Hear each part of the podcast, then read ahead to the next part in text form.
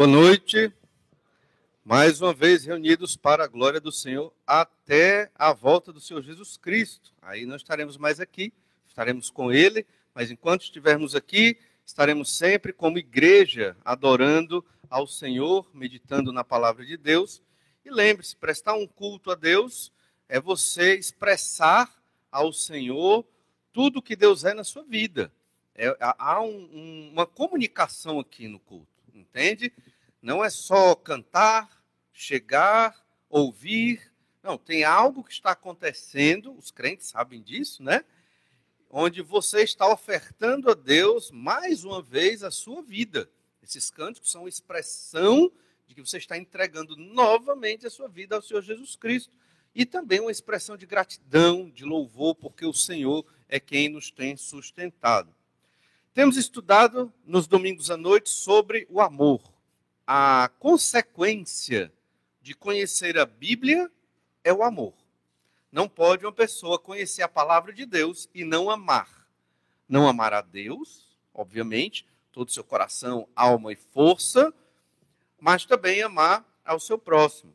Então, tudo que nós estudamos na Bíblia, realmente, como o Senhor Jesus ensinou, se resume nesses dois grandes mandamentos: amar ao Senhor e amar ao nosso próximo. Estudamos Romanos capítulo 1 ao 11 sobre o, o, o que Deus fez para conosco, o amor de Deus para conosco, perdidos nos nossos pecados, sem condição nenhuma de salvação, de perdão, até que vem o Senhor Jesus, morre na cruz pelos nossos pecados, somos declarados justos pela fé no nome de Jesus, não merecíamos tal salvação, mas o Senhor nos deu e Jesus também nos reconcilia no relacionamento com Deus e nos dá do Espírito Santo para vivermos para Deus, porque sozinhos não temos condição. E tudo isso reforça o quanto o Senhor, nosso Deus, nos amou. Nós amamos a Deus porque ele nos amou primeiro. E então vem o ensino do capítulo 12 até aqui. Nós estamos hoje começando o capítulo 15 da Epístola de Paulo aos Romanos, aprendendo sobre amar ao próximo, amar os nossos irmãos na igreja, amar as autoridades que estão sobre nós e amar os irmãos mais fracos na fé. Capítulo 14 e capítulo 15 trata exatamente desse tipo de amor. Existem os irmãos, Paulo deixa isso muito claro aqui, os irmãos mais fortes na fé e os irmãos mais fracos na fé. Lembrando, eu sempre digo isso porque é muito importante, você não deve ouvir ou ler esses textos e ficar pensando, né? É, é, quem é o irmão na igreja mais fraco na fé? Quem é o irmão na igreja mais forte na fé? Não é para fazer isso. É para você pensar em você. Entende? Eu, eu estou servindo meus irmãos, amando-os, suportando-os de alguma forma, me abstendo de liberdades que eu tenho direito, não são pecado, mas eu, eu estou me abstendo desta liberdade para agradar e amar o meu irmão. É essa reflexão que eu tenho que fazer. E como eu disse, as igrejas, elas têm sofrido muito porque os crentes não querem abrir mão de suas liberdades. Aí quem vai obrigar uma pessoa a abrir mão de sua liberdade? Ninguém pode fazer isso. Deus mesmo não quis fazer isso. Ele te deu liberdade para você fazer suas escolhas. Deus nos deu inteligência, liberdade para escolher fazer a vontade dele ou não. Agora, toda liberdade implica em quê? Responsabilidade. Então, se você usa sua liberdade e acaba prejudicando ou criando armadilhas para o seu irmão, então você vai ser responsabilizado quando aquele crente em Jesus enfraquece, se desmotiva, se entristece ou se afasta. A igreja é um corpo. A igreja vive em comunidade. A igreja tem que dar testemunho uns para os outros. A gente não tem que viver uma vida de santidade por conta do irmão. Nós temos que viver por conta de Deus, para a glória de Deus. Consequentemente, eu vou agradar e cuidar ali do meu irmão também. Nós estudamos no capítulo 14 sobre esta ideia de amar o irmão mais fraco na fé. O capítulo 14 fala mais da perspectiva do irmão mais fraco na fé. E o irmão mais fraco não é um irmão mundano, não é um irmão carnal, como se diz, ou seja, um irmão infantil, que vive em pecados óbvios. Não. O irmão fraco na fé é o irmão que, segundo o contexto de Romanos 14 e 15, é o irmão que percebe pecado em coisas que não tem pecado. Ele enxerga pecado em certas coisas, situações, eventos, cores, emblemas e assim por diante, onde ali necessariamente não há pecado. Entende? Como eu sempre costumo falar. Tem algumas igrejas que no passado condenavam jogar futebol. Era pecado. E até conversando com alguns irmãos depois dessas mensagens, alguns disseram que tocar violão décadas atrás, era uma coisa mal vista dentro das igrejas protestantes. Né? Era um instrumento que não era muito é, é, é, edificante. Violão, que para nós hoje não tem problema. Então, dependendo da cultura, dependendo da época, determinado instrumento, determinado é, evento, determinado símbolo se associa a algo e é visto como um pecado. E aí, por conta disso, imagino que naquela época, hoje não é mais necessário isso, mas naquela época, os crentes, alguns que gostavam de violão, deixaram de tocar violão. Porque outros crentes viam o violão um instrumento pecaminoso. Aconteceu também com o violino. Sabia que o violino também, em alguns momentos, era um instrumento pecaminoso. O próprio piano, né? não no nosso país, mas na América do Norte, em outros contextos, era um instrumento de bar. Né? Você vê como os bares daquela época eram, né? Tinha uma música boa, né? Diferente dos bares de hoje, brincadeira. Irmão. Mas as coisas são assim. E às vezes nós percebemos certos pecados onde não estão. O contexto era comida. A gente sempre tem falado isso. Para o crente judeu, comer aquela carne vendida no mercado greco-romano era pecado. Para o grego, ele sabia que não era pecado. E Paulo diz que não era pecado. Mas, se aquele crente judeu, ou judeu convertido a Jesus, verdadeiramente crente, ele ainda está preso à lei de Moisés, ele não, tem, não entende que tem essa liberdade, então o crente que não é judeu deveria deixar de comer carne. Nós vimos alguns princípios interessantes aqui. Primeiro, que devemos respeitar as opiniões contrárias. Aprendemos também que opiniões diferentes não significam opiniões erradas. Você pode ter uma opinião diferente de um irmão em algum assunto secundário é, na fé cristã, um assunto que não é fundamental, e não quer dizer que é, estão errados, são opiniões diferentes. Vivemos para Deus e não para nós mesmos. É, é uma marca do, desse texto, do, tanto do capítulo 14 como do 15. É a temática que nós vamos ver hoje, é essa ideia do capítulo 14 se repetindo. Nós vivemos para Deus e não para nós. O crente maduro na fé, ele entende que ele tem uma missão de amar as pessoas. Eu não vivo para satisfazer as minhas necessidades. Eu vivo para cumprir a missão que Jesus me deixou. Parte desta missão, além de proclamar o evangelho, é amar as pessoas. Por isso eu não vivo para mim, eu vivo para Deus. Por isso amar uma pessoa não envolve uma emoção. A emoção é subjetiva. A emoção vai, emoção vem. Você veio para o culto hoje, chorou no hino, maravilhoso, lindo, amém. Já no outro domingo, mesmo hino, você não chorou. Por quê? O hino mudou? É emoção. Eu não estou dizendo que está errado você chorar no hino. Só estou dizendo que a emoção ela é subjetiva e ela não é a base para eu amar ninguém. A base é o Senhor Jesus Cristo, um evento histórico que aconteceu no mundo. Jesus morreu na cruz pelos nossos pecados. Porque Jesus morreu e me amou, eu tenho que amar as pessoas. Não é uma opção para o servo de Deus, é um mandamento. E muitas vezes nós não queremos amar, porque somos pecadores, orgulhosos, egoístas, não queremos deixar nossa liberdade. E eu entendo tudo isso porque, obviamente, eu sou pecador, como todos os irmãos aqui são pecadores. No entanto, essa é a vontade boa, perfeita e agradável de Deus que vimos desde o capítulo 12. Então, ensinos fundamentais que observamos aqui. Vimos também Romanos 14, 14. Paulo deixa muito claro aqui que a posição dos fortes é a posição correta. Os irmãos fortes são os irmãos maduros na fé. Eles não estão errados. E os fortes, os maduros, são os que têm que se sacrificar pela igreja do Senhor Jesus Cristo. Como num casamento, é o cônjuge mais forte que deve se sacrificar no casamento. E pelo que nós lemos na Bíblia, é o homem. Ele deve ser, ele que é o líder, deve ser não, ele que é o líder do seu lar, ele é aquele que imita Jesus e se sacrifica no casamento para que a sua esposa seja feliz, abençoada, edificada. E assim, certamente, ela vai amar estar vivendo naquele relacionamento. Muitas vezes a mulher se torna o cônjuge mais sábio e mais forte. Amém? Não está errado. Ela é auxiliadora. Ela vai ajudar o seu marido a tomar as rédeas do seu lar. O que muitas vezes é difícil. É muito difícil fazer isso. Mas oremos para que nós aprendamos.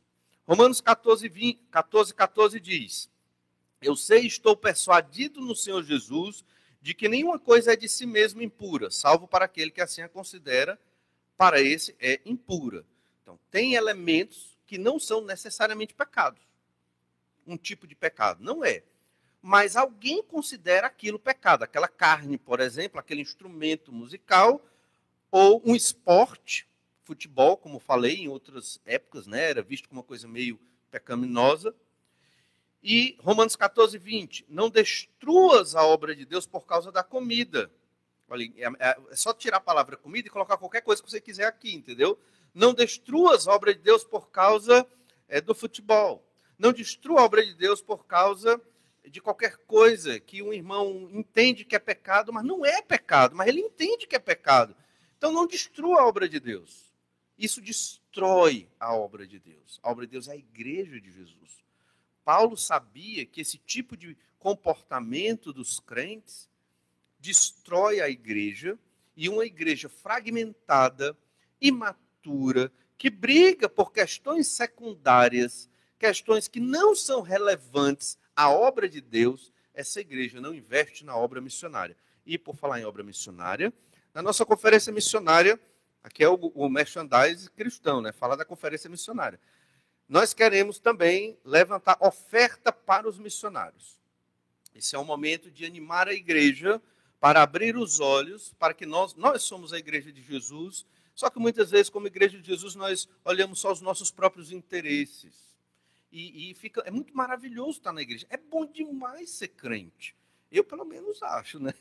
E então, é, chega, ficamos tão felizes e tão confortáveis com a nossa vida que esquecemos do irmão missionário, que está lá numa localidade distante, deixando tudo que ele, de conforto como nós temos para trás, para poder, levar o evangelho aos perdidos. Numa conferência missionária, nós temos que abrir os olhos. Deus não nos chamou para ser missionários. Não, é difícil dizer que pena, né, porque é bom ser missionário, mas Deus não quis nos chamar para sermos missionários. Então, nós somos a base, aqueles que sustentam os missionários. Então, que Deus abra os nossos olhos nessa conferência, sejamos desafiados pelo Espírito Santo, através da pregação do pastor Diego, para ofertarmos para missões mais. A irmã Rosária até fez uma estatística que a gente manda para a associação, quanto nós ofertamos no ano passado, né?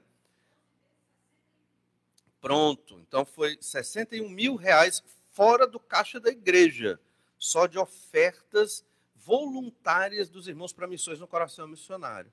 Isso é para motivar. Podemos ofertar, talvez até mais, para a obra do Senhor. Isso é a obra do Senhor.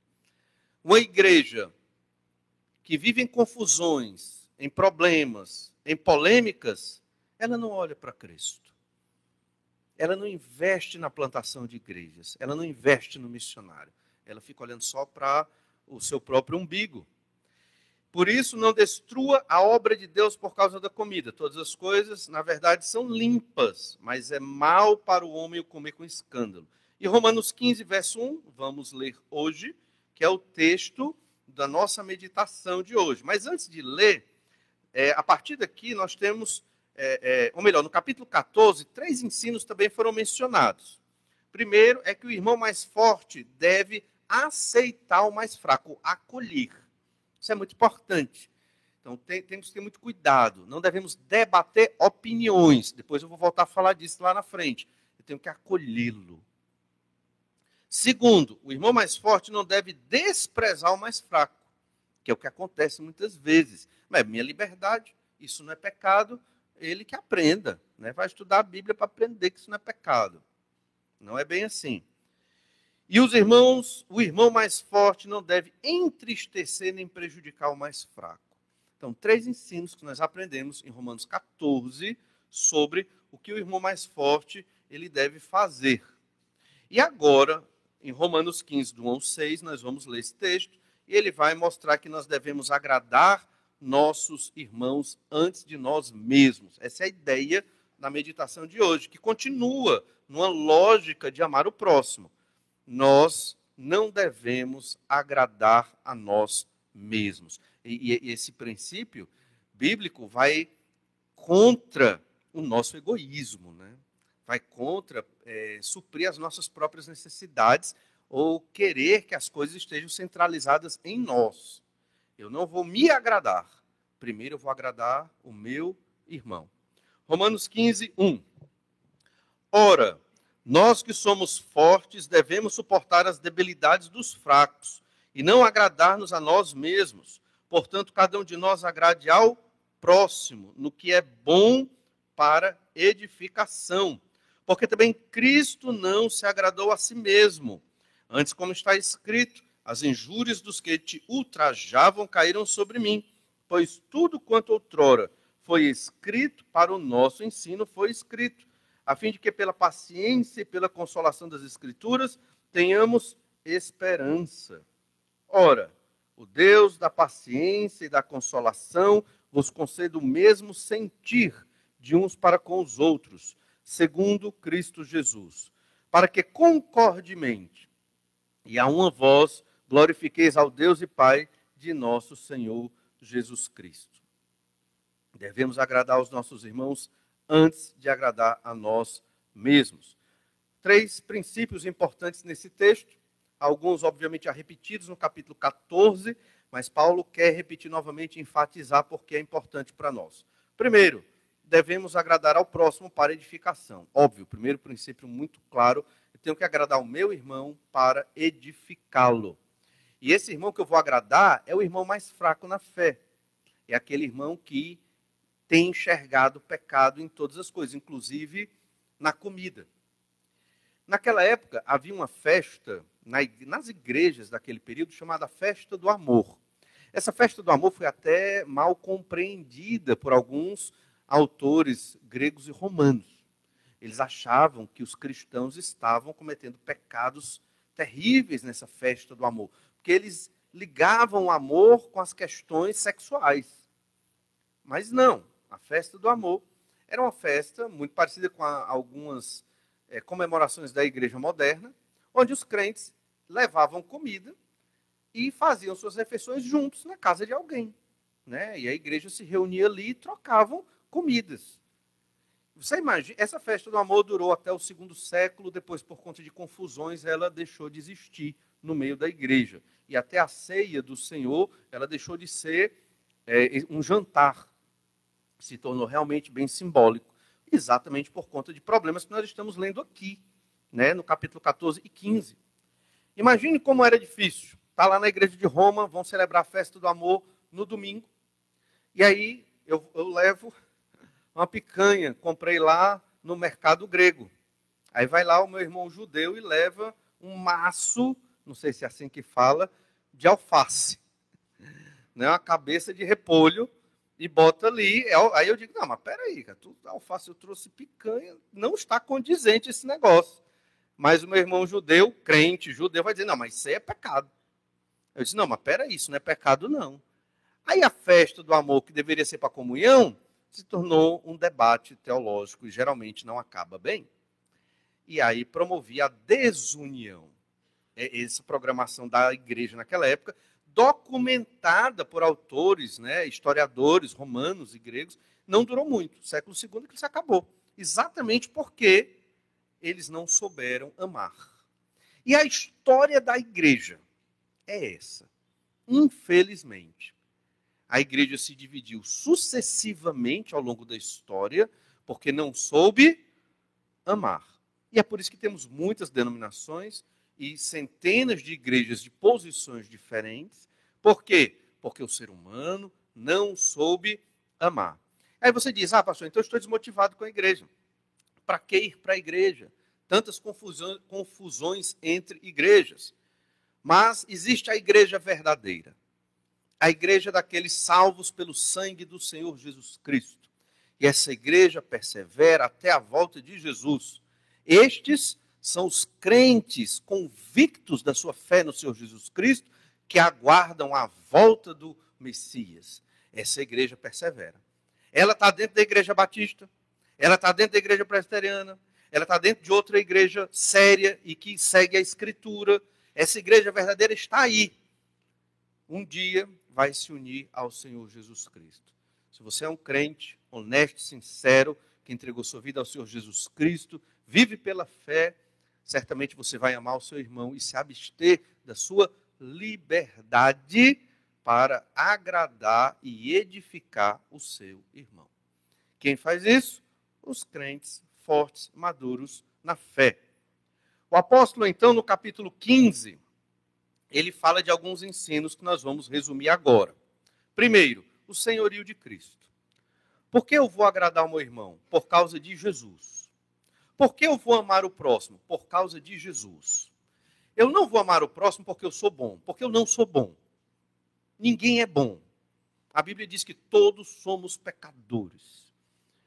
E quando uma pessoa pecadora procura fazer algo de bom para outra pessoa, não é uma bondade genuína. Ela faz por interesses pessoais ou por crise de consciência.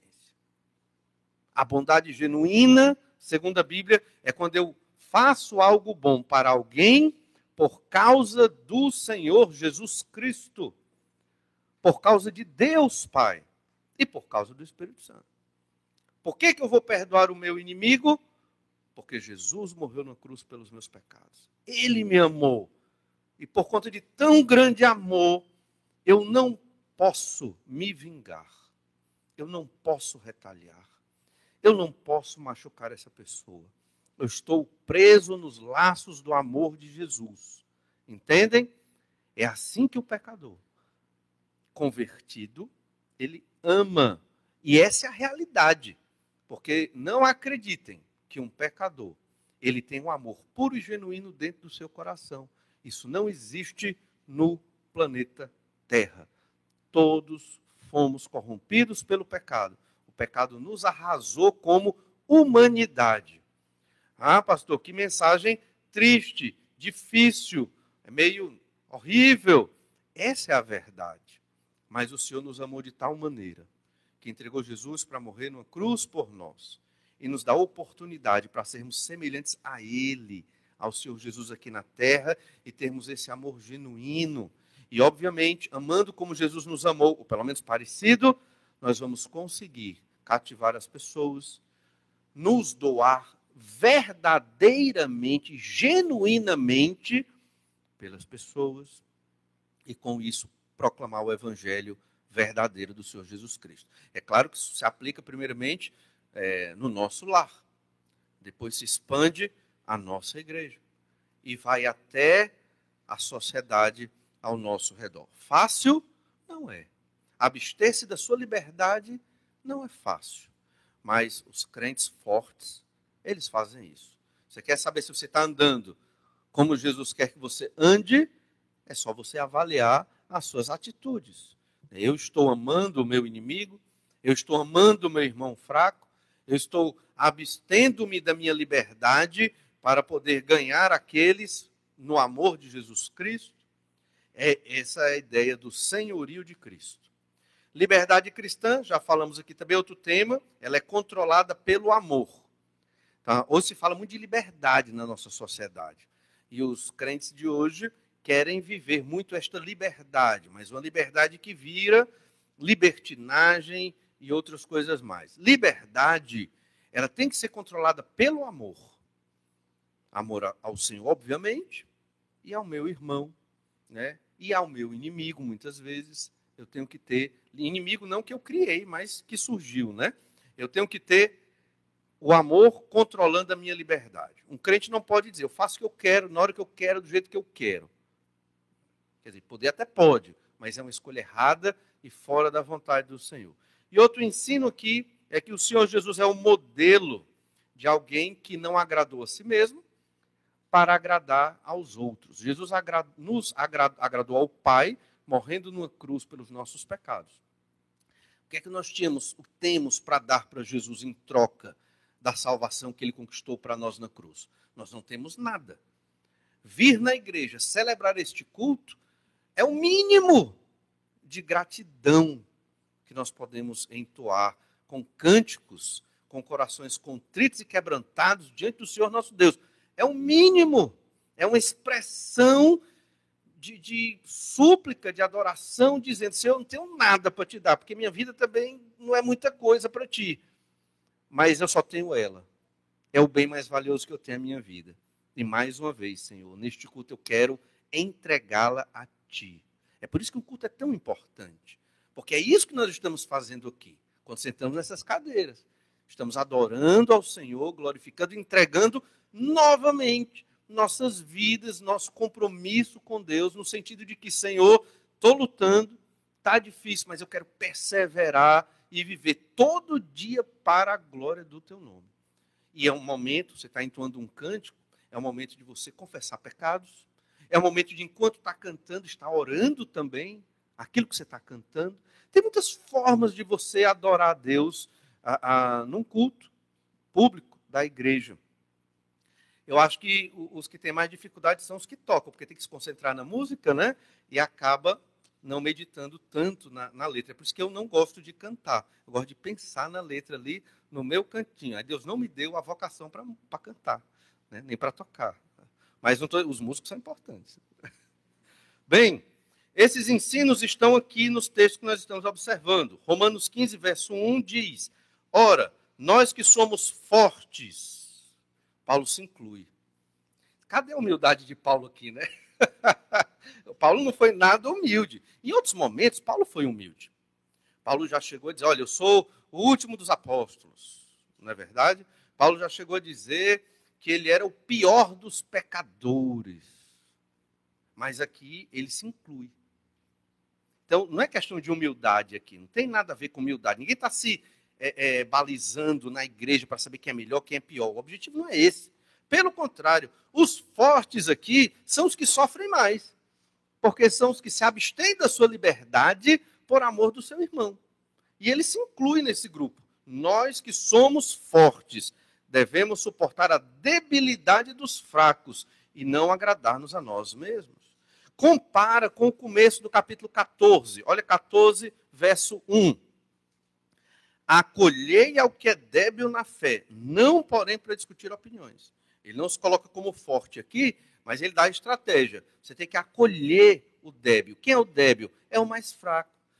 Quando você vai para o capítulo 15, verso 1, ele diz: nós temos que suportar as debilidades dos fracos e não agradar a nós mesmos. Isso é ser forte na fé. Entende? É, é, isso não é fácil, é difícil. É você se abster da sua liberdade por amor ao seu irmão. Isso é muito claro no contexto aqui. O que acontecia muito é que os mais fracos, judeus cristãos desse período, julgavam os, jude... os cristãos gentios porque eles comiam carne, a carne vendida no mercado grego e romano, oferecida aos ídolos pagãos. Mas o pecado dos crentes fortes era desprezar os fracos. E isso é terrível. Em vez de você acolher o seu irmão, amá-lo, porque ele ainda não compreendeu certas verdades da Escritura, você simplesmente despreza e se coloca numa elite espiritual. Não há elite espiritual na igreja. Todos somos servos do Senhor Jesus Cristo. Mas o forte aqui é aquele que tem que apoiar ajudar. Não debater, mas acolher. Isso a gente observa esse desprezo dos mais fortes em Romanos 14, verso 3. Paulo diz: Quem come não despreze o que não come, e o que não come não julgue o que come, porque Deus o acolheu. Veja, todo mundo está pecando aqui. Quem julga, peca. Quem despreza também peca. Tudo é pecado. Mas alguém tem que quebrar o ciclo do pecado. Alguém, alguém tem que dizer, basta, vamos viver em santidade desse negócio. Vamos fazer o que Jesus quer. E quem faz isso? É o crente forte na fé. E como ele faz? Brigando? Discutindo? Claro que não. Ele faz amando. Essa é a marca do discípulo de Jesus. Se o amor de Cristo nos constrange, vamos constranger os outros com o amor do Senhor Jesus Cristo. A pessoa bateu, a gente não revida. Bata de novo. Estou aqui, pronto para lhe servir. Como eu posso lhe ajudar? Aí bate de novo. Não, mas estou aqui, pronto para ajudar naquilo que for necessário, para que você conheça cada vez mais o Senhor Jesus Cristo. É fácil? Não é fácil. Realmente não é fácil. Mas é o Espírito Santo que nos capacita para termos essa atitude de amor genuíno, como o Senhor Jesus teve para conosco. Ainda em Romanos 14, 10 diz: Tu, porém, porque julgas teu irmão, e tu, porque desprezas o teu, pois todos compareceremos perante o tribunal de Deus. Então, não é para julgar, nem é para desprezar os fortes, desprezavam os mais fracos na igreja de Roma. E o detalhe ainda de Romanos 15, 1. Ora, nós que somos fortes devemos suportar as debilidades dos fracos. É, não é a primeira vez que Paulo fala sobre isso, ser esse suporte. Lá em Colossenses 3, verso 13, Paulo ensina quase que a mesma coisa. Colossenses 3, 13 diz: suportai-vos uns aos outros, perdoai-vos mutuamente, caso alguém tenha motivo de queixa contra outrem. Assim como o Senhor vos perdoou, assim também perdoou, perdoai vós. Acima de tudo isso, porém, esteja o amor, que é o vínculo da perfeição. Suportar isso aqui. É perdoar, é amar. Essa é a marca de uma pessoa transformada pelo Senhor Jesus Cristo. Quando isso não está na nossa vida, algo está errado. Conhece muito a Bíblia, mas não ama. Algo está errado, está desequilibrado. Talvez a soberba tomou de conta. Então, talvez outros aspectos entraram aí, orgulho, completamente errado. O crente em Jesus não pode ser orgulhoso. Ele é humilde, ele se sacrifica. O crente é um servo. E, e, e cadê minha autoestima, pastor? Então você pergunta: e cadê minha autoestima? Olha, sua autoestima está em Jesus Cristo. Ele lhe amou, ele lhe retirou das trevas do pecado, ele lhe valoriza, ele lhe fez embaixador, filho de Deus, herdeiro de Deus, co-herdeiro com Cristo de todas as bênçãos espirituais nas regiões celestiais, como lemos em Efésios 1. Então, se isso não eleva sua autoestima, está tá lascado o negócio está ruim, né? Porque o Senhor nos ama e Ele é o Criador de tudo e a pessoa mais importante que existe no universo. E Ele diz isso na Bíblia Sagrada, na sua revelação. Então, isso deve fortalecer a nossa autoestima. Em Efésios 5, 21, Paulo também diz: sujeitando-vos uns aos outros no temor de Cristo. Interessante que esse versículo vem antes do texto que diz que as esposas devem ser submissas aos seus maridos.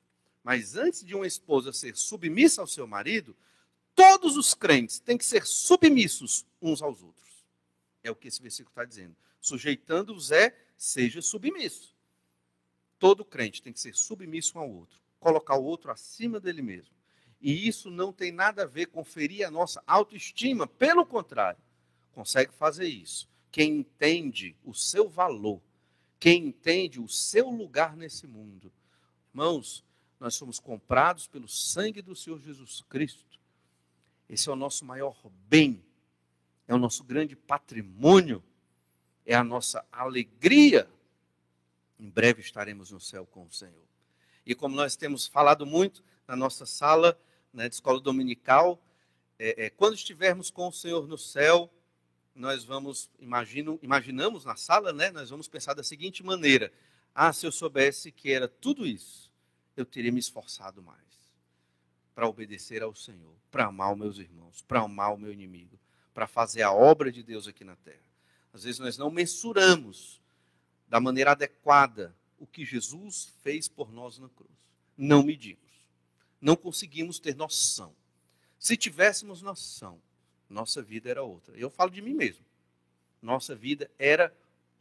Nos aplicaríamos mais para servir ao Senhor e glorificar a Deus, amando os pecadores perdidos, amando os nossos irmãos e certamente os nossos familiares. E um último aspecto em Romanos 15, verso 1, está no final do versículo. E não agradar-nos a nós mesmos. Como é que eu suporto a debilidade dos fracos? Eu não estou preocupado em me agradar. E um detalhe, o texto não diz isso aqui, mas é algo que a gente observa na experiência dos crentes que vivem dessa forma, é que Deus cuida deles.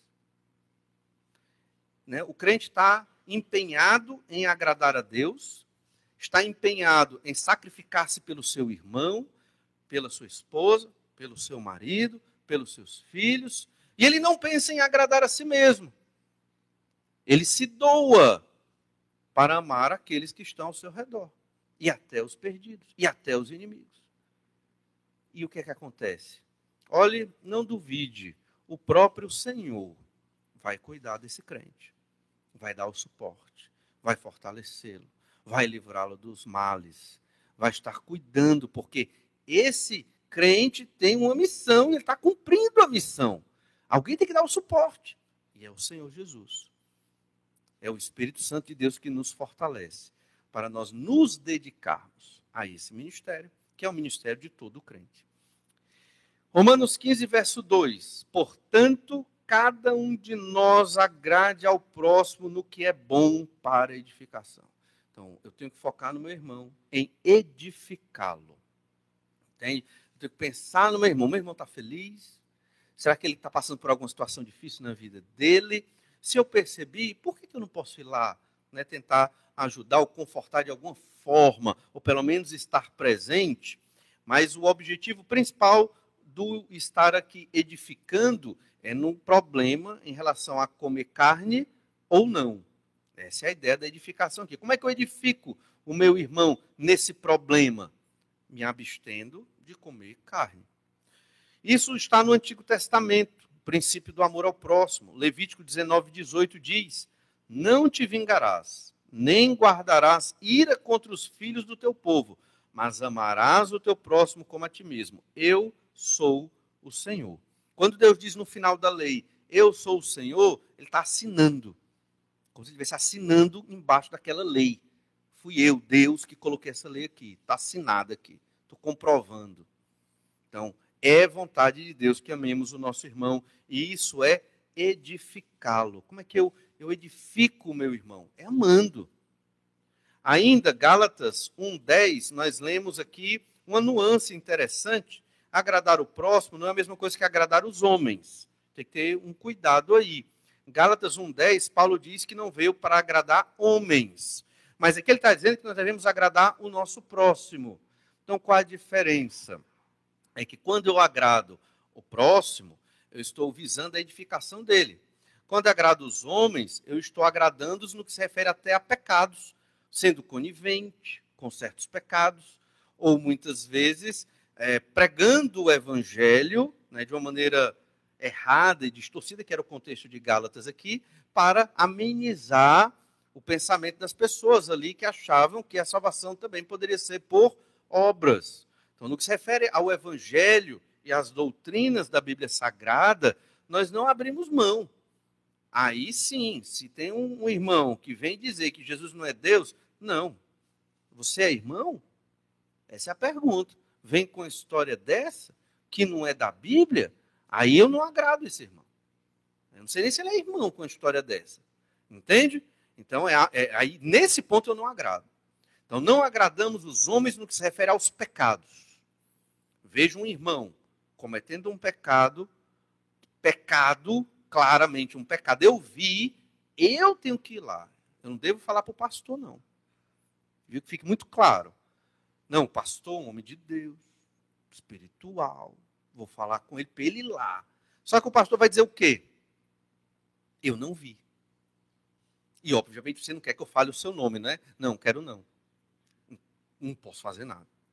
Então, você vai lá e conversa com o irmão que está em pecado, e exorta, e ama, e aconselha para que ele deixe o pecado. É nesse sentido que nós não agradamos a homens. Mas, ao mesmo tempo, nós temos que agradar o nosso próximo. Como? Edificando. Deixando de fazer algo por amor àquele irmão, nos abstendo da nossa própria liberdade. Edificar significa não pôr tropeço na vida daquela pessoa, significa não destruí-lo, significa não prejudicá-lo. Você já pensou que com a ação, uma atitude da sua vida, você pode prejudicar um crente? Você pode desanimá-lo? Você pode afastá-lo dos caminhos de Deus com uma atitude que não é pecado, mas que pode gerar isso? Nós observamos isso em Romanos 14, 21. É bom não comer carne, nem beber vinho, nem fazer qualquer outra coisa com que teu irmão venha tropeçar, ou se ofender, ou se enfraquecer. E o verso 15: Se por causa de comida teu irmão se entristece, já não anda segundo o amor fraternal. Por causa da tua comida, não faças perecer aquele a favor de quem Cristo morreu. Então, quando eu me abstenho destas coisas, eu estou edificando o meu irmão. Mas edificar o irmão, como é dito aqui também em Romanos 15, é eu ajudá-lo. E aqui é, é, muito difícil, é uma linha muito tênue com o que a gente leu em Romanos 14, 1. Acolhei o irmão que é débil na fé. Não podem para discutir opiniões, mas agradar o meu irmão, edificando também envolve eu tentar ensiná-lo na Bíblia Sagrada que aquele pensamento dele não é a verdade do Senhor. Porque se ele é débil na fé, é porque ele tem que amadurecer. Ele não pode ficar a vida toda daquela forma. Só que eu não devo debater com ele, nem discutir com ele. Amorosamente, tenho que tentar uma forma de, usando a palavra de Deus, abrir a consciência do meu irmão para o que a Bíblia ensina sobre determinado assunto, no caso aqui, o comer a carne ou é, é, não comer carne. Romanos 15, 14, no mesmo contexto aqui, olha o que nós lemos. E certo estou, meus irmãos, sim, eu mesmo, a vosso respeito, de que estáis possuídos de bondade, cheios de todo conhecimento, aptos para vos admoestardes uns aos outros. Essa palavra é complicada. Admoestar significa aconselhar. É necessário bondade, conhecimento da Escritura, para eu poder aconselhar o meu irmão. Mas o ensino é esse: vocês têm que aconselhar uns aos outros. Então tem que ter um momento onde eu sou um grego, vou conversar com meu irmão judeu lá na igreja de Roma e eu tenho que mostrar de alguma forma que a nova aliança chegou e que a lei de Moisés caducou naquilo que se refere a preceitos de homens. Mas os princípios de Deus perseveram até hoje. Mas aquela lei de comer carne, de não comer certa carne, ou de não fazer determinadas coisas, aquilo ali passou. Então, tenho que, amorosamente, com essa bondade e com o conhecimento da Escritura, aconselhar o meu irmão para que ele amadureça na fé. Isso não é debater opiniões, isso é tentar edificar e ajudar o meu irmão, o que é muitas vezes difícil. Primeiro princípio aqui é que nós devemos agradar o próximo para a edificação. O segundo, que fundamenta esse primeiro princípio desse texto, é que Jesus Cristo agradou ao próximo para a edificação. Jesus é o nosso modelo. O que Jesus fez, nós temos que replicar. Romanos 15, verso 3. Porque também Cristo não se agradou a si mesmo, antes, como está escrito, as injúrias dos que te ultrajavam caíram sobre mim. O Senhor Jesus ele é o grande modelo que nós devemos seguir. Nós não seguimos uma religião, nós não seguimos somente os princípios religiosos, embora pareça isso, porque sempre está pregando a Bíblia. Mas o cristão é aquele que imita Jesus Cristo. O cristão verdadeiro, é claro, né? Então nós somos aqueles que imitam a Jesus Cristo. É fundamental da nossa fé obviamente, não só crer em Jesus para a salvação, como também tê-lo como nosso modelo em tudo.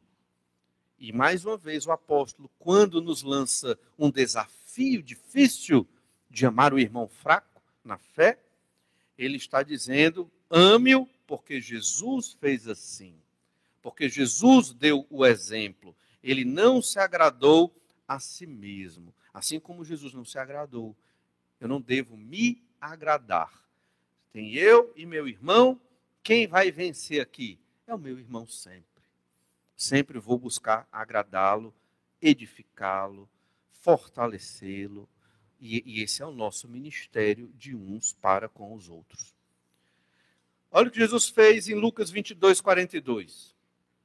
Pai, se queres, passa de mim este cálice, contudo não se faça a minha vontade, e sim a tua mesma oração que nós devemos fazer. O cálice aqui é a ira de Deus. Obviamente não vamos receber a ira de Deus porque Jesus recebeu em nosso lugar. Mas se vamos passar por uma situação difícil, temos que orar assim: Senhor, não seja feita a minha vontade, mas a sua. Quantas vezes você quis pregar o evangelho, mas algo lhe travou? Isso já aconteceu comigo muitas vezes, mas tem que ser a vontade de Deus. Então você vai e prega e deixa Deus agir e resolver a situação, e o Senhor resolve mesmo. Quantas vezes nós tivemos ali a oportunidade de edificar o nosso irmão e travamos, porque por alguma razão, ou timidez, ou outra coisa, não fomos lá edificar aquele irmão, sabendo que poderíamos edificar. O pastor não sabe o que está acontecendo com aquele irmão, os outros irmãos não sabem o que está acontecendo, mas eu sei. Então, se eu sei, é porque Deus me colocou para eu edificar aquele irmão. Ah, não vou não não quero confusão para a minha vida. Então você não está cumprindo a missão que Deus lhe deu para edificar e amar aquele irmão. Olha o que o Senhor Jesus fez. Filipenses 2:5. Tende em vós o mesmo sentimento que houve também em Cristo Jesus. Cantamos isso hoje. Pois ele, subsistindo em forma de Deus, não julgou por usurpação ser igual a Deus, antes a si mesmo se esvaziou, assumindo a forma de servo tornando-se em semelhança de homens, reconhecido em figura humana. Jesus se esvazia, ele não deixa de ser, mas ele se esvaziou dos seus atributos divinos, deixou o uso deles para se colocar na posição de servo, não mais de Deus soberano, embora ele não deixou de ser Deus soberano, mas se colocou na posição de servo aqui para servir a humanidade posso até estar errado no que eu vou dizer, mas acho que eu não estou, não. Quando você ouve essas, esses versículos e essa pregação, normalmente fica uma luta interna na sua mente. E a minha liberdade? E a minha felicidade? E a minha alegria? Eu vou deixar de viver em função dos outros? Esses são os pensamentos que giram em torno da mente da gente enquanto nós ouvimos e meditamos nessas verdades. Mas olhe, não esqueça a boa, agradável e perfeita vontade de Deus. Ela é boa, ela é agradável, ela é perfeita. Você será cada vez mais feliz quando você vive essas verdades de amar o seu irmão, de se abster da sua liberdade, de se esvaziar para poder servir o seu próximo. E isso é um passo enorme na maturidade de todo crente. Eu não mais olhar para mim, Agora eu quero olhar para o meu irmão. Agora eu quero olhar para quem precisa. E Deus vai cuidar de mim. Deus vai ser por mim. E se algum irmão olhar para mim e quiser cuidar de mim, amém, ótimo. Vamos aqui, né? Cuide de mim, tô, vai, maravilhoso. Mas se ninguém quiser, eu vou cuidar de alguém. Eu vou olhar ali, vou olhar aqui, vou me importar, vou orar, vou buscar, vou edificar e vou abster da minha própria liberdade para que aquele irmão cresça. Foi o que o Senhor Jesus fez. Só que ele fez, obviamente, num grau muito mais elevado do que o nosso. Filipenses 2,8. A si mesmo se humilhou, tornando-se obediente até a morte e morte de cruz, pelo que também Deus o exaltou sobremaneira e lhe deu o um nome que está acima de todo nome. Então veja que Jesus esvaziou-se, deixou sua glória, Jesus se humilhou, é, e é redundante que humilhou-se a si mesmo, bem enfático, porque ele estava edificando a humanidade, morrendo numa cruz pelos nossos pecados. O Senhor Jesus é o nosso modelo, é o modelo que devemos seguir para nos abstermos da nossa liberdade, a fim de agradar ao nosso irmão, para edificá-lo. E então, Paulo cita uma parte do Salmo 69, 9, como está escrito: As injúrias dos que te ultrajavam caíram sobre mim. Quem escreveu esse salmo foi Davi. Davi ele era o modelo imperfeito do Messias no Antigo Testamento. Então, quando Paulo cita esse texto, ele está remetendo ao descendente de Davi, que é o Senhor Jesus Cristo, e ele começa a mostrar que todo o Antigo Testamento trata disso. Essa parte do Salmo 69, 9 nos lembra do servo sofredor. Olha o que diz lá em Isaías 53, 4. Certamente ele tomou sobre si as nossas enfermidades e as nossas dores levou sobre si, e nós o reputávamos por aflito, ferido de Deus e oprimido. Isso aqui ele está falando do Messias, que também é o servo sofredor. Isaías 53, 5. Mas ele foi traspassado pelas nossas transgressões e moído pelas nossas iniquidades, e o castigo que nos traz a paz estava sobre ele, e pelas suas pisaduras fomos sarados. O castigo que nos traz a paz sobre Jesus. Hoje temos paz com Deus e uma vida abençoada porque o justo foi crucificado, o Senhor Jesus Cristo. Veja a abnegação. Jesus tinha liberdade de não vir morrer pelos pecados da humanidade. Ele não foi constrangido ou coagido, voluntariamente veio para agradar ao Pai, fazendo a vontade do Pai. Ainda Isaías 53, 10. Todavia ao Senhor agradou moê-lo. Essa é uma expressão difícil agradou a Deus moer o Senhor Jesus Cristo, fazendo enfermar, quando der ele a sua alma como oferta pelo pecado, verá sua posteridade, prolongará os seus dias, e a vontade do Senhor prosperará nas suas mãos. Quem é a posteridade de Jesus? Quem são os descendentes de Jesus, os irmãos do Senhor Jesus Cristo? Somos nós. Ele vai nos ver lá o que ele comprou com seu sangue com a sua alma, deu a sua alma como oferta pelo pecado. É esse Jesus que é o nosso modelo de abnegação, de amor. Não, o, o modelo não é o pastor da igreja. O modelo não é um irmão da igreja. O modelo é Jesus Cristo. Ele é o modelo. Por que, que Deus fez assim? Porque Deus sabe que nós somos falhos. E que em alguns momentos vamos errar no que se refere ao amor e vamos justificar os nossos erros porque outros irmãos erraram também. Só que Deus não quer saber disso. Deus não quer que ninguém justifique os seus erros aqui. Confesse seus pecados ao Senhor, peça perdão, certamente. Mas o que o Senhor quer é que nós olhemos para Cristo, o imitemos e agrademos aos nossos irmãos, porque Jesus fez isso por nós. A base é o Senhor Jesus Cristo. E Romanos 15, 4 pois tudo quanto outrora foi escrito, está falando aqui não só do Salmo 69, 9, mas falando de, não só de Isaías 53, mas de tudo do Antigo Testamento que foi escrito sobre o Senhor Jesus Cristo, foi escrito para o nosso ensino, foi escrito para o nosso ensino, foi escrito, a fim de que pela paciência e pela consolação das Escrituras tenhamos esperança. Essas verdades que Paulo está falando estão distribuídas no Antigo Testamento. Jesus cumpriu tudo isso e é o um modelo para nós. E essa é a nossa esperança. Então não desanime de amar o seu irmão. Não desanime de estar na igreja de Jesus. A obra de Deus na terra se chama igreja. A igreja que é fiel à palavra de Deus, obviamente, a igreja que carrega o nome do Senhor Jesus Cristo, essa é a igreja que é a obra de Deus. E fazer a obra de Deus é amar o meu irmão débil na fé, agradando, edificando, lutando por ele, para que ele cresça no Senhor Jesus. Por fim, e de uma maneira bem rápida, terceiro princípio e verdade desse texto, que Deus nos ajude a sermos agradáveis ao próximo. Ou seja, temos que orar. Se não orarmos, não vamos conseguir agradar o nosso irmão para a edificação. Romanos 15, verso 5, ora, o Deus da paciência e da consolação vos conceda o mesmo sentir de uns para com os outros, segundo Jesus Cristo. Então, todos nós precisamos ter esse mesmo sentir, o mesmo sentimento que houve em Jesus, de humildade, como lemos lá em Filipenses capítulo 2. É Deus quem vai nos dar paciência e consolação para podermos estar cuidando uns dos outros. Então, temos que estar nos animando, nos motivando e, e, e orando para que Deus nos fortaleça.